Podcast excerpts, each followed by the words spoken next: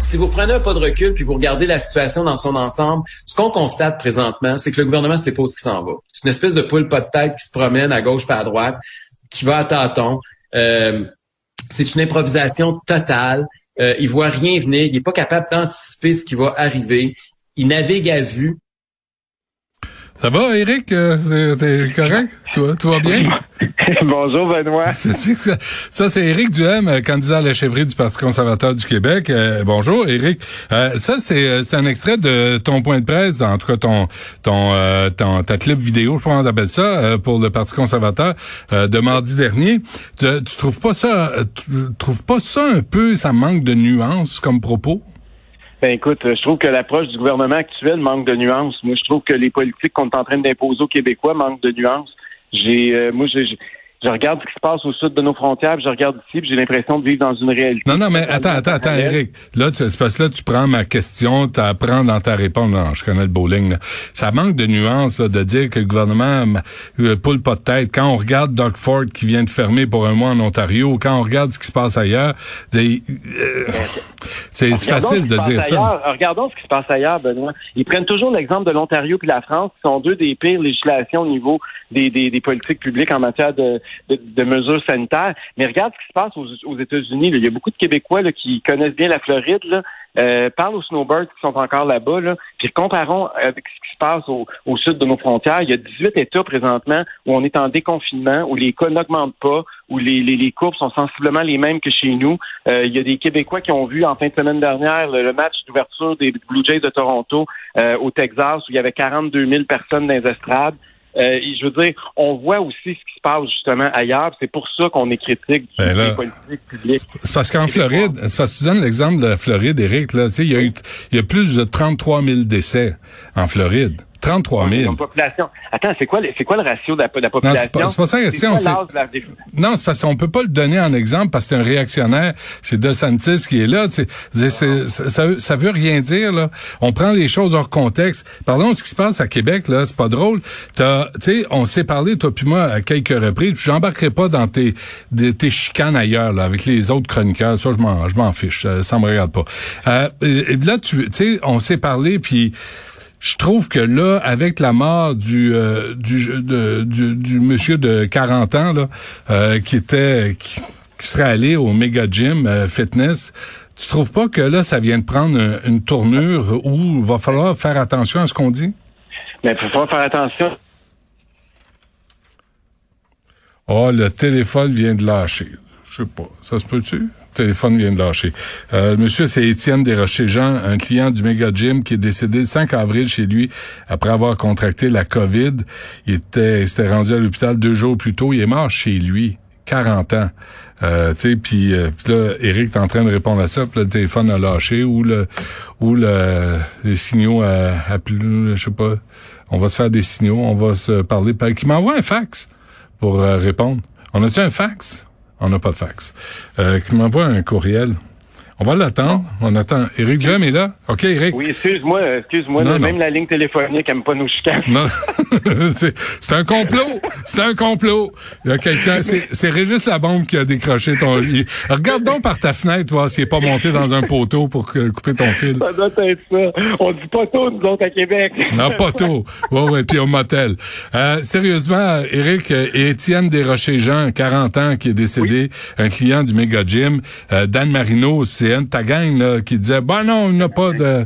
C'est plus drôle, là. Mais, mais euh, regarde bien là. D'abord, le gars, il a quitté l'hôpital. On ne sait pas pourquoi. Comment ça se fait qu'ils l'ont envoyé chez eux? Comment ça se fait qu'il est décédé chez lui? On va laisser euh, les autorités faire leur travail. Là. Mais je comprends aussi qu'aujourd'hui, il y a une étude de l'Institut économique de Montréal qui est sortie pour dire qu'il y a eu 6700 décès qui auraient pu être évités on avait géré différemment nos, nos, nos personnes en CHSLD. C'est drôle, il y a plus de, de, couverture médiatique sur un décès que sur les 6700 C'est parce que c'est pas la même affaire. Là, tu mélanges les trucs. Les CHSLD, c'est une mauvaise gestion qui remonte à des décennies. C'est pas d'aujourd'hui que ça va tout croche dans les CHSLD. Ça, on a pris des décisions en, en période de pandémie. On a choisi de renvoyer ce monde-là dans les CHSLD plutôt que Tout à fait. Ça, c'est vrai. Il y a eu des impacts, il y a eu des milliers de morts. Ça, c'est vrai. Mais revenons. Le gouvernement refuse. Attends, le gouvernement aujourd'hui essaye de trouver un bouc émissaire avec un propriétaire de gym, avec un gars qui est possiblement mort de ça. Et pendant ce temps-là, il, nous, il refuse de faire une enquête publique sur les 6700 morts en raison de sa mauvaise gestion. Mais il y a personne dans les CHSLD qui est allé dans les radios à Québec puis dire il y en a pas de Covid, puis c'est pas grave, puis je vais ouvrir mon gym le soir ou le, le matin, puis je vais baisser la lumière, puis on va faire ça sans qu'on s'en aperçoive. Puis là, on est rendu, vous êtes rendu à 436 cas aujourd'hui. Je veux dire, euh, Eric, va falloir se parler sérieusement là. la responsabilité des négationnistes, la responsabilité des médias ta responsabilité, toi qui veux être chef du Parti conservateur, c'est, à un moment donné, il faut arrêter de... de oui, mais faut arrêter de faire peur au monde aussi. Comment ça faire peur? Mais quand on, mais comment ça se fait qu'on est capable dans 18 États aux États-Unis de déconfiner, puis que eux autres c'est pas l'hécatombe, puis il y a pas du monde qui hurle à la radio. C'est pas l'hécatombe aux États-Unis. C'est pas l'hécatombe aux États-Unis. Les chiffres sont comparables aux nôtres. Les chiffres sont comparables aux nôtres en termes de décès. Ouais. C'est quoi le but de défier? J'écoutais là, tes, tes, euh, euh, tes messages là sur euh, YouTube. Là, on voit que là, on dit qu'il y a plus de, de membres au Parti conservateur que jamais auparavant. C'est quoi le but de c'est but c'est quoi le but de défier les consignes sanitaires à part vouloir recruter des crinqués conspirationnistes? c'est pas. Premièrement, c'est les mots, les mots toujours pour essayer d'insulter le monde au lieu d'argumenter. Là, l'idée, c'est juste de dire il y a des politiques qui sont prises ici qui sont très différentes de la majorité des autres États qui nous qui nous entourent, et ça a des impacts graves. Puis au lieu de, oui, on peut parler des cas de COVID, mais j'aimerais ça aussi qu'on parle des cas de dépression, j'aimerais ça qu'on parle des cas de décrochage scolaire, j'aimerais ça aussi qu'on parle des cas de, de, faillite, des cas de perte d'emploi. On a l'impression que tout est focalisé sur des cas. Puis regarde même le nombre de morts actuellement, là, c'est quelques morts par jour, alors qu'on était à plus d'une centaine par jour euh, dans la première vague. Les, les, présentement, là, les, vaccins font leur effet. Les personnes les plus âgées ont été vaccinées et c'était les personnes de loin les plus vulnérables. Mais crois-tu crois aux variants? Ben oui, je crois aux variants. J'ai jamais dit qu'il y a des variants qui n'existaient pas. J'ai jamais dit que la COVID n'existait pas. Quand tu dis que je suis négationniste, je sais pas de quoi tu parles. Ben, c'est parce qu'il y en a dans, dans, dans ceux et celles qui te suivent qui amènent ça plus loin puis tombent dans le négationnisme. Ce qui est dangereux parce que là, on parle de santé publique, on parle de pandémie. Oui, mais il y en a qui suivent qui mettent de double masse dans la maison. Tu sais, je veux dire, ça, on peut pas empêcher ça, je sais pas. de penser puis d'agir comme ils ben, veulent. S'ils sont plus prudents que l'inverse, tant mieux. Je préfère qu'il ben, soit plus prudent que de se promener dans un gym puis dire mes stéroïdes vont me protéger contre le, le, coronavirus. Parce qu'à chaque fois qu'on impose des nouvelles restrictions puis des nouvelles mesures sanitaires abusives, il y a des impacts c'est pas des impacts nécessairement juste à la COVID, mais il faut prendre l'ensemble des impacts négatifs. Puis il y en a des dommages collatéraux, puis on commence à les subir au Québec, on va les subir plus que n'importe qui ailleurs en Amérique du Nord, parce que notre gouvernement était plus confineur que tous les autres. OK, regarde, euh, Éric, je vais te citer. Euh, toi, tu, tu l'aimes bien, Adrien Pouliot, là. C'est un ami, là. Euh, il a écrit le 1er avril. Hein? C'est le chef sortant du Parti conservateur du Québec. OK, mais c'est pas ton ami. Ben, c'est quelqu'un que je connais très bien, oui, tu peux dire que c'est un ami. donc c'est un ami. OK. Bon, mais ben, choque-toi pas. C'est ton, chroniqueur dans ton émission aussi. Ouais, ça n'a pas duré longtemps parce qu'il a dépassé les bornes puis j'ai mis fin à ça. Euh, combien des 68 cas du méga gym ont été hospitalisés? Demande Adrien Pouliot sur Twitter le 1er avril dernier. Si j'ai bien compris, zéro. Est-ce que ça justifie un reconfinement? Là, tu dis, là, aujourd'hui, c'est 436 cas. Tu comprends qu'il y a personne qui peut jouer à Aladdin puis au, euh, euh, avec sa lampe magique. Il euh, y, a personne qui peut prévoir l'avenir. Moi, ce que j'aime pas, c'est qu'on essaie de trouver des boucs émissaires. Comment ça se fait quand il y a 1000, parce qu'il y a quand même, il y a, il y a 400 cas, là. depuis ce temps-là, là, depuis le début que ça a éclaté, mettons, il y a une semaine ou deux, il y a eu 14 000 cas dans l'ensemble du territoire. Est-ce qu'on pointe du doigt des gens parce qu'ils ont été contaminés dans un endroit public? On les pointe pas. On, on, veut, on veut les, leur éviter de souffrir, puis on le, veut leur éviter de mourir. Mais pour ça, il faut s'informer, puis il faut arrêter de se craquer avec des conspirations puis des théories de complot. Il faut arrêter aussi de chercher des boucs émissaires. faut arrêter non, des responsables. Eric, il y a une différence, il y a une différence entre bouc émissaire et responsable. Est-ce que quand tu prends la parole en public, tu es responsable? Oui. Ben c'est ça l'affaire. Puis on est rendu là, là. Puis là, il y a un homme de 40 ans qui, qui, avait l'air assez aimé là, par ses proches, puis de, un homme positif. Puis... Comme les 6700 des CHSLD qui sont décédés, il y avait beaucoup de monde qui les aimait aussi. Il y a personne qui a dit on rentre dans le CHSLD en cachette pour défier les consignes, les consignes sanitaires. Eric, arrête avec ça. C'est une comparaison qui tient pas la route on a pris des décisions. Mais premièrement, on sait même pas si le gars, qu'est-ce où il l'a contracté. On sait même pas pourquoi il a été renvoyé de l'hôpital deux jours avant de mourir. Il y a beaucoup encore d'inconnus. Fait qu'avant de spéculer, on va, on va parler juste de. On spécule pas là. C'est ce qu'on affirme. Là. On affirme qu'il était client Omega Gym. Puis Dan Marino s'est ramassé à l'hôpital parce qu'il a pogné la COVID. Lui qui, qui voulait défier. Lui qui voulait ouvrir son gym à tout prix. Ben c'est ça que ça a donné. Là. Mais c'est parce que tu peux, tu peux parler d'un cas, tu peux parler d'un mort, mais moi, je, moi, je regarde la crise dans son ensemble, je regarde les, bénéfices puis les inconvénients des mesures sanitaires qui ont été mises en place au Québec depuis le début de la crise. C'est de la merde. C'est de la merde partout, là, Eric. sais, on peut bien critiquer, puis on peut bien chercher la faille pour essayer de discréditer le gouvernement. Explique-moi combien de gens ont été sauvés à cause du couvre-feu. Explique-moi l'impact positif du couvre-feu. Ça, Eric, c'est la question magique parce que ça touche la prévention, puis on ne le saura jamais. Mais comment ça se fait Si t'arrêtes de fumer, là, si on dit d'arrêter de fumer, les gens arrêtent de fumer, on ne saura pas combien de gens on a sauvé du cancer. Il y a des choses qu'on sait, par exemple. On sait, Benoît, qu'on est la seule province au Canada qu'il y a un, un couvre-feu, puis on sait qu'on est la pire. Qu'est-ce que tu proposes? Qu'est-ce que tu proposes? Parce que là, à un moment donné, tu veux aller en politique provinciale. Faut que tu proposes des choses. Je vais t'en parler de mes propositions. Moi, je pense qu'il faut protéger les personnes vulnérables. Il faut accélérer la campagne de vaccination, puis il faut permettre aux gens de continuer de vivre. OK, je pense que ça, c'est... aux enfants. OK, non, attends. Ça, la, la, la vaccination, ça relève du fédéral, et je pense que là, on essaye de faire le plus possible. Euh, est-ce qu'on est d'accord là-dessus? non, on n'est pas d'accord là-dessus. pas d'accord là-dessus. de blâmer encore le gouvernement fédéral. Le gouvernement Legault, là, il y a 400 000 doses qui dorment dans les congélateurs. Là, et moi, je te dis qu'il y a deux jours à Québec, on est supposément la zone noire par excellence au Québec. Là, il y a, pendant une journée, pendant 24 heures, il n'y a eu aucune vaccination. Zéro. Qu'est-ce que tu penses? Euh, que, que devrait faire Régis Labombe dans ce contexte-là? On devrait décentraliser, on devrait faire comme là où ça fonctionne, les campagnes de vaccination, encore une fois, au sud de nos frontières. On au Québec, on centralise tout. Il faut que tout soit bureaucratique puis gouvernemental. Pourquoi on n'a pas impliqué d'abord beaucoup plus et, et plutôt les pharmacies? Pourquoi on n'envoie pas ça et on laisse pas les directions régionales décider? OK, formule, formule à l'envers. Et je te dirai pas quoi faire dans la vie, là, mais moi, je t'incite à le faire, à formuler à l'envers. Qu'est-ce que toi, tu ferais? Qu'est-ce que tu suggères au gouvernement pour le bien commun? Pas pour recruter du monde, pour le bien commun. Qu'est-ce que tu ferais? Je décentraliserai les décisions, j'enverrai d'autres dans les régions, je laisserai les gens qui connaissent la réalité sur le terrain fonctionner. Puis, je laisserai les gens libres d'une région à l'autre de, s'agir. Là, présentement, justement, à, Montréal, ça va un peu mieux parce qu'ils ont, ont, vacciné beaucoup plus de gens à Montréal qu'ailleurs au Québec. Il ne faut pas oublier ça. Nous autres, on a parce que les restaurants sont fermés. Ah oui, puis on a, il y a des, y a, ben oui, puis il y a du confinement aussi là, tu sais. Mais non, mais y a, nous, il y, a des, y a des gens de 80 ans là, qui attendent leur rendez-vous, qui ne l'auront pas encore avant dans un mois, mhm. alors qu'à Montréal, il y a des gens de 60 ans qui sont vaccinés. C'est ça aussi la réalité. Là. Fait que le, Et toi, tu veux faire quoi? Tu veux, tu veux envoyer des vaccins en région puis limiter la ben, vaccination à Montréal? Au prorata de la population.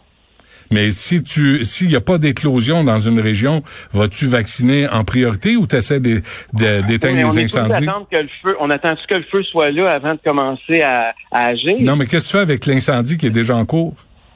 Ben, tu fais la même chose que s'il n'y en a pas, tu essaies de, t'assurer que tout le monde, on protège de plus en plus les vulnérables partout au Québec. les plus vulnérables, c'est les plus âgés. Euh, Qu'est-ce que je te dis? Oui, oui, mais ça, on l'a fait, là. On, s'est occupé des, des personnes en CHSLD. Là, il reste les, les personnes âgées en région.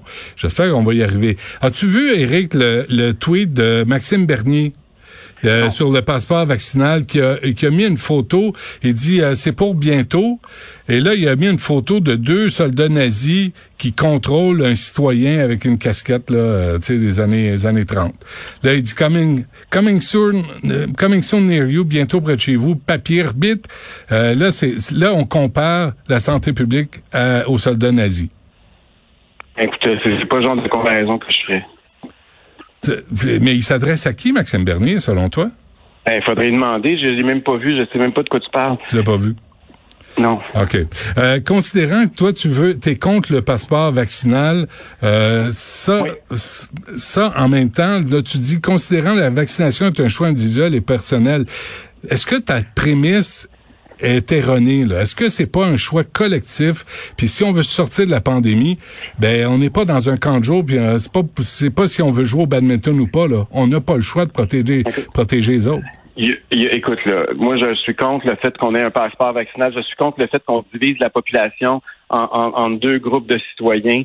Euh, je crois que même les États-Unis de Joe Biden, là, tu ne pourras pas accuser d'être un gars d'extrême droite, là, sont en train de dire qu'ils veulent pas de vaccinal, ils veulent pas de passeport vaccinal au niveau national. Donc moi, je, je crois que ultimement, là, le vaccin, là, il te protège. Et, et si tu as des raisons médicales ou autres de pas vouloir te faire vacciner, ben c'est un choix. C'est quand même une grosse affaire. Non, c'est pas un choix. Non, pas en pandémie. C'est plus un choix. Là. Il y avait 107 000 doses qui niaisaient ici à Montréal. Cinq minutes, tu n'as pas le monopole de la vérité. oui, oui, oui, je oui, oui, oui, je, oui, oui, je l'ai, le monopole de la vérité. il est temps que tu t'en aperçoives, Eric, là. Ben, peut-être que toi tu penses ça, mais je m'excuse, mais il y a pas, y a, y a un État en Amérique du Nord présentement qui oblige les gens à se faire vacciner? Non. On est dans des États où on a encore des droits et libertés, puis on a des libertés individuelles, puis on a des droits démocratiques. Et ça, ça en fait partie. On, on, peut choisir qu'est-ce qu'on se fait injecter dans notre corps. Mais on parle pas, on parle pas du vaccin obligatoire. On parle d'un passeport vaccin. Ben, fait que si tu as ton passeport. moment où la personne n'a pas de passeport, elle devient quoi? Elle devient un citoyen de seconde classe? OK, mais regarde ça. Mais là, à l'envers. Moi, je pars de Montréal, je suis pas vacciné, puis je décide d'aller, d'aller en vacances à Percé, en Gaspésie. Là, je vais, tu sais, là, est-ce que, est-ce que là, on va prendre des chances? Tu parles des personnes âgées en région, là, pour justement protéger les personnes âgées en région. Si la, si la vaccination s'est pas rendue là, est-ce qu'on ne devrait pas s'assurer que ceux qui débarquent là, ben, ils sont euh, sécuritaires? Ben, moi, je pense que c'est les personnes âgées vont se faire vacciner, c'est elles qui ont le plus intérêt à se faire vacciner. Puis on le voit, là, les personnes âgées sont celles qui sont le plus vaccinées. Là où on a rencontré le plus de résistance depuis le début de la campagne de vaccination au Québec, surprenamment, c'est le personnel médical c'est là où il y a le plus de résistance à faire vacciner. C'est quand même assez bizarre. J'ai entendu, il y a, toutes sortes, même il y a même des médecins qui publiquement expliquent pourquoi ils veulent attendre un peu. Puis garde, on est, tu peux être d'accord, tu peux ne pas être d'accord, mais il y a des gens qui disent, garde, il y a un vaccin qui a été fait en, vitesse grand à la vitesse grand V. Euh, on connaît pas toutes les conséquences des effets secondaires. On va attendre un petit peu. Puis ces gens-là, faut respecter leur choix. S'ils veulent attendre, ils ont le droit d'attendre. Toi, tu, tu vas-tu te faire vacciner ou pas? Ben, je, premièrement, je suis pas, je suis pas dans le groupe d'âge. Euh, ben, ça s'en vient. T'es plus, t'es plus jeune, jeune, Eric, là. Ben, ça s'en vient. c'est à 65 ans, J'ai encore du pep. Puis d'autres affaires, c'est que même après 65 ans, ce que j'ai compris, c'est que là, ça va descendre à 60. Puis après ça, ça va être en fonction de l'emploi. Je pense qu'aspirant candidat à une, chefferie euh, conservatrice, je pense pas que ça fait partie de la liste des priorités en termes d'emploi, là, ciblé. Fait que ça va prendre du temps. J'ai, euh, je vais, je vais voir quand je vais arriver à mon tour, puis comment, puis ça va être quoi les possibilités, puis où je peux me faire vacciner.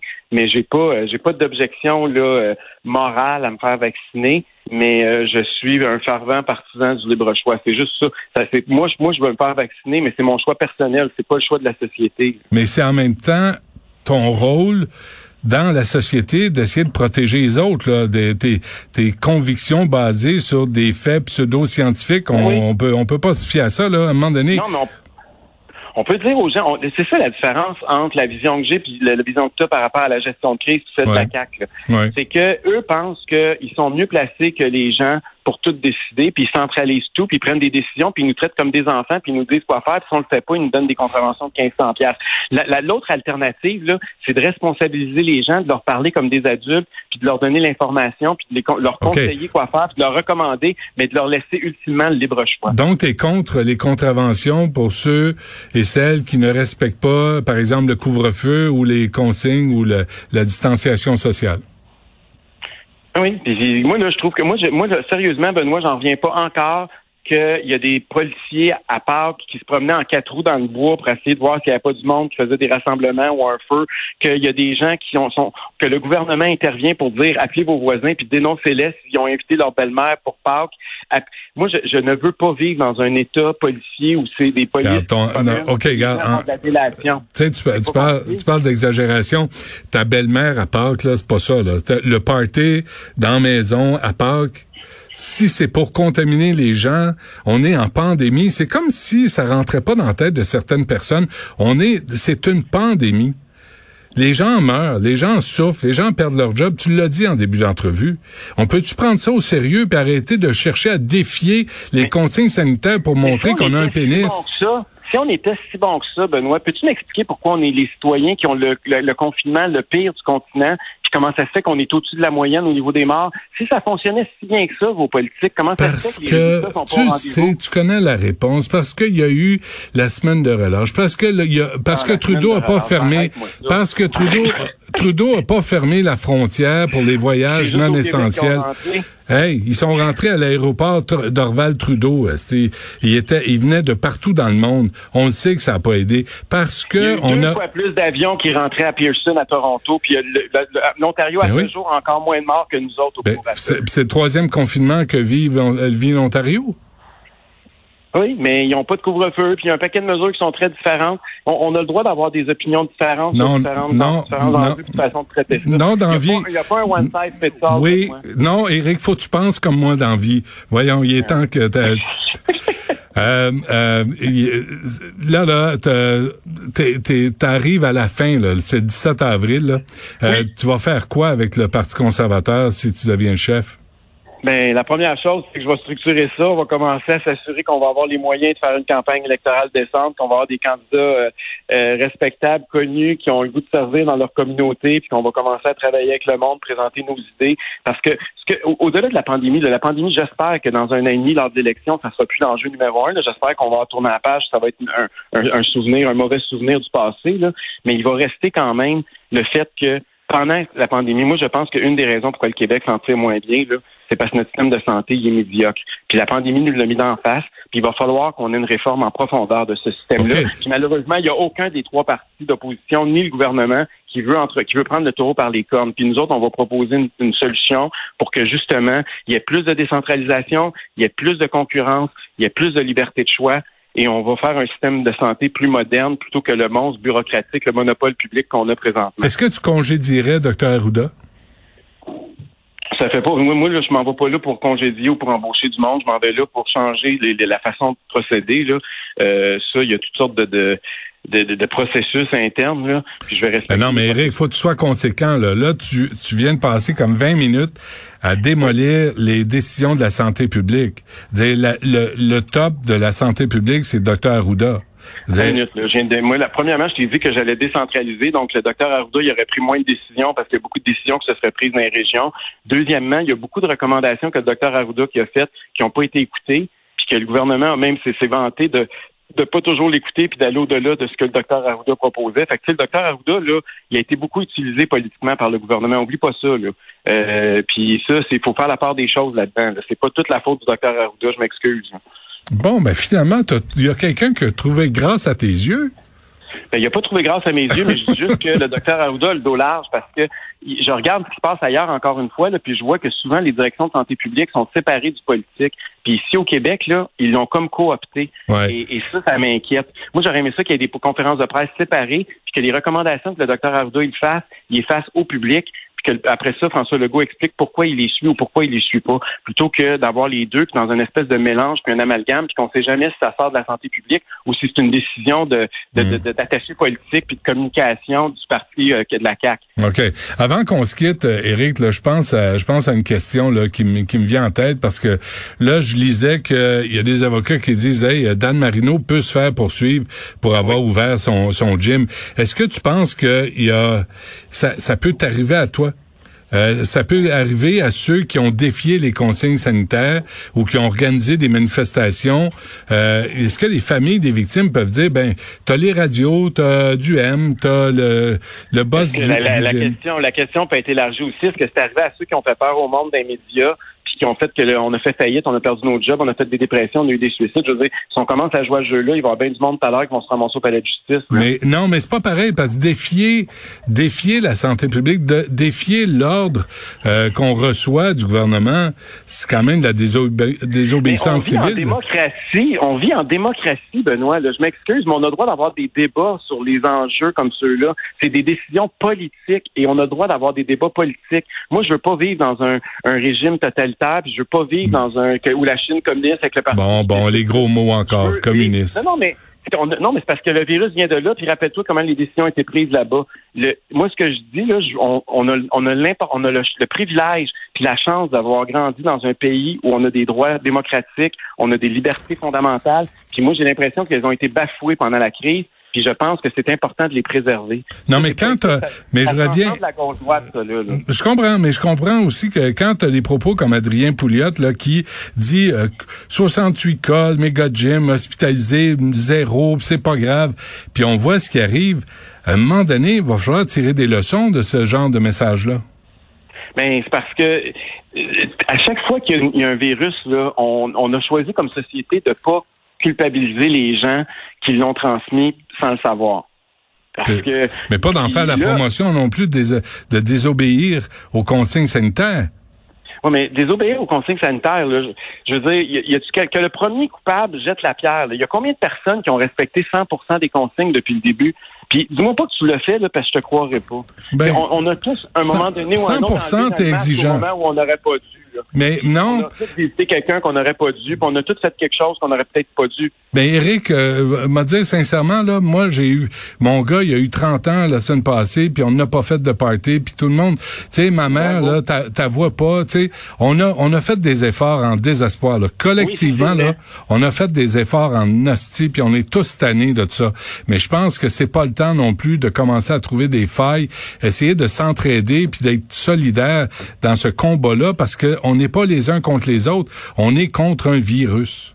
Mais c'est ça, faut arrêter de se battre entre nous et arrêter de diviser le Québec en deux. Parce que moi, je trouve que depuis depuis un an, là, ça a été un des gros problèmes. Le gouvernement serait supposé être là pour nous rassembler, pas nous diviser.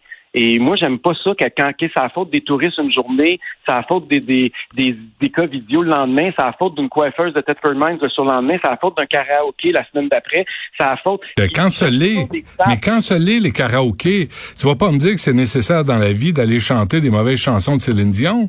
je te dis pas Mais je te dis juste que il faut arrêter de pointer du doigt tout le monde des sous-groupes. Il faut serrer écoute. C'est pas ça qu'on a fait. On a eu un gouvernement qui nous a divisés. Puis ça, moi, je, pardonne pas ça. Quand t'es rendu, tu dis au monde d'appeler pour te checker ton voisin puis d'appeler la police. Je peux te dire que ça n'a pas amélioré les relations dans une coupe de quartier au Québec. Là. Ah, et même et même entre familles et même moi il y a des parents des des amis des enfants là, eux autres ont d'autres règles. Toi tu as les règles parce que les règles sont pas tout à fait claires. Euh, les enfants de certains rentrent dans les maisons là tu dis au tien non non tu peux pas rentrer dans la maison. Mais là c'est parce que tout le monde rentre. Oui mais Qu'est-ce que tu veux, là, tu sais? Mais c'est pire que ça, là, Benoît, c'est que les règles, non seulement il y a des règles, en plus, les règles changent. Ça va peut-être encore même changer à soir. Ouais. Et en plus de ça, il y a des règles. On, on, François Legault nous dit les grands-parents, c'est pas une bonne idée de voir aux petits-enfants. Là, la, la vice-première ministre s'échappe dans une entrevue, puis elle avoue que c'est les grands-parents qui portent ses enfants. Là, oups, ils ressortent une directive de la santé publique, ils disent, ah, finalement, ils ont 64 ans, c'est correct. Mais, je veux dire, tu sais, on n'est pas tous sur le site de l'Institut national de la santé publique 24 heures par jour à chercher les règles, à s'assurer qu'ils sont mis à jour, puis de vérifier tous les petits détails avec les petits caractères. Là. Ouais. Et c'est ça le problème, c'est qu'il y en a beaucoup trop, là, puis on est tout mêlé maintenant. Mais de là à organiser des manifestations pour démolir euh, les décisions du gouvernement, pas sûr que ce soit bonne affaire non plus. En démocratie, c'est comme ça qu'on s'exprime. Il y a des élections, il y a des manifestations, il y a des pétitions, il y a des, des entrevues comme on fait là. C'est ça une démocratie, c'est ça le prix à payer pour vivre dans un État libre. Bon ben, on va le payer. Éric Duhem, euh, on se reparle. Merci. Bye. Salut.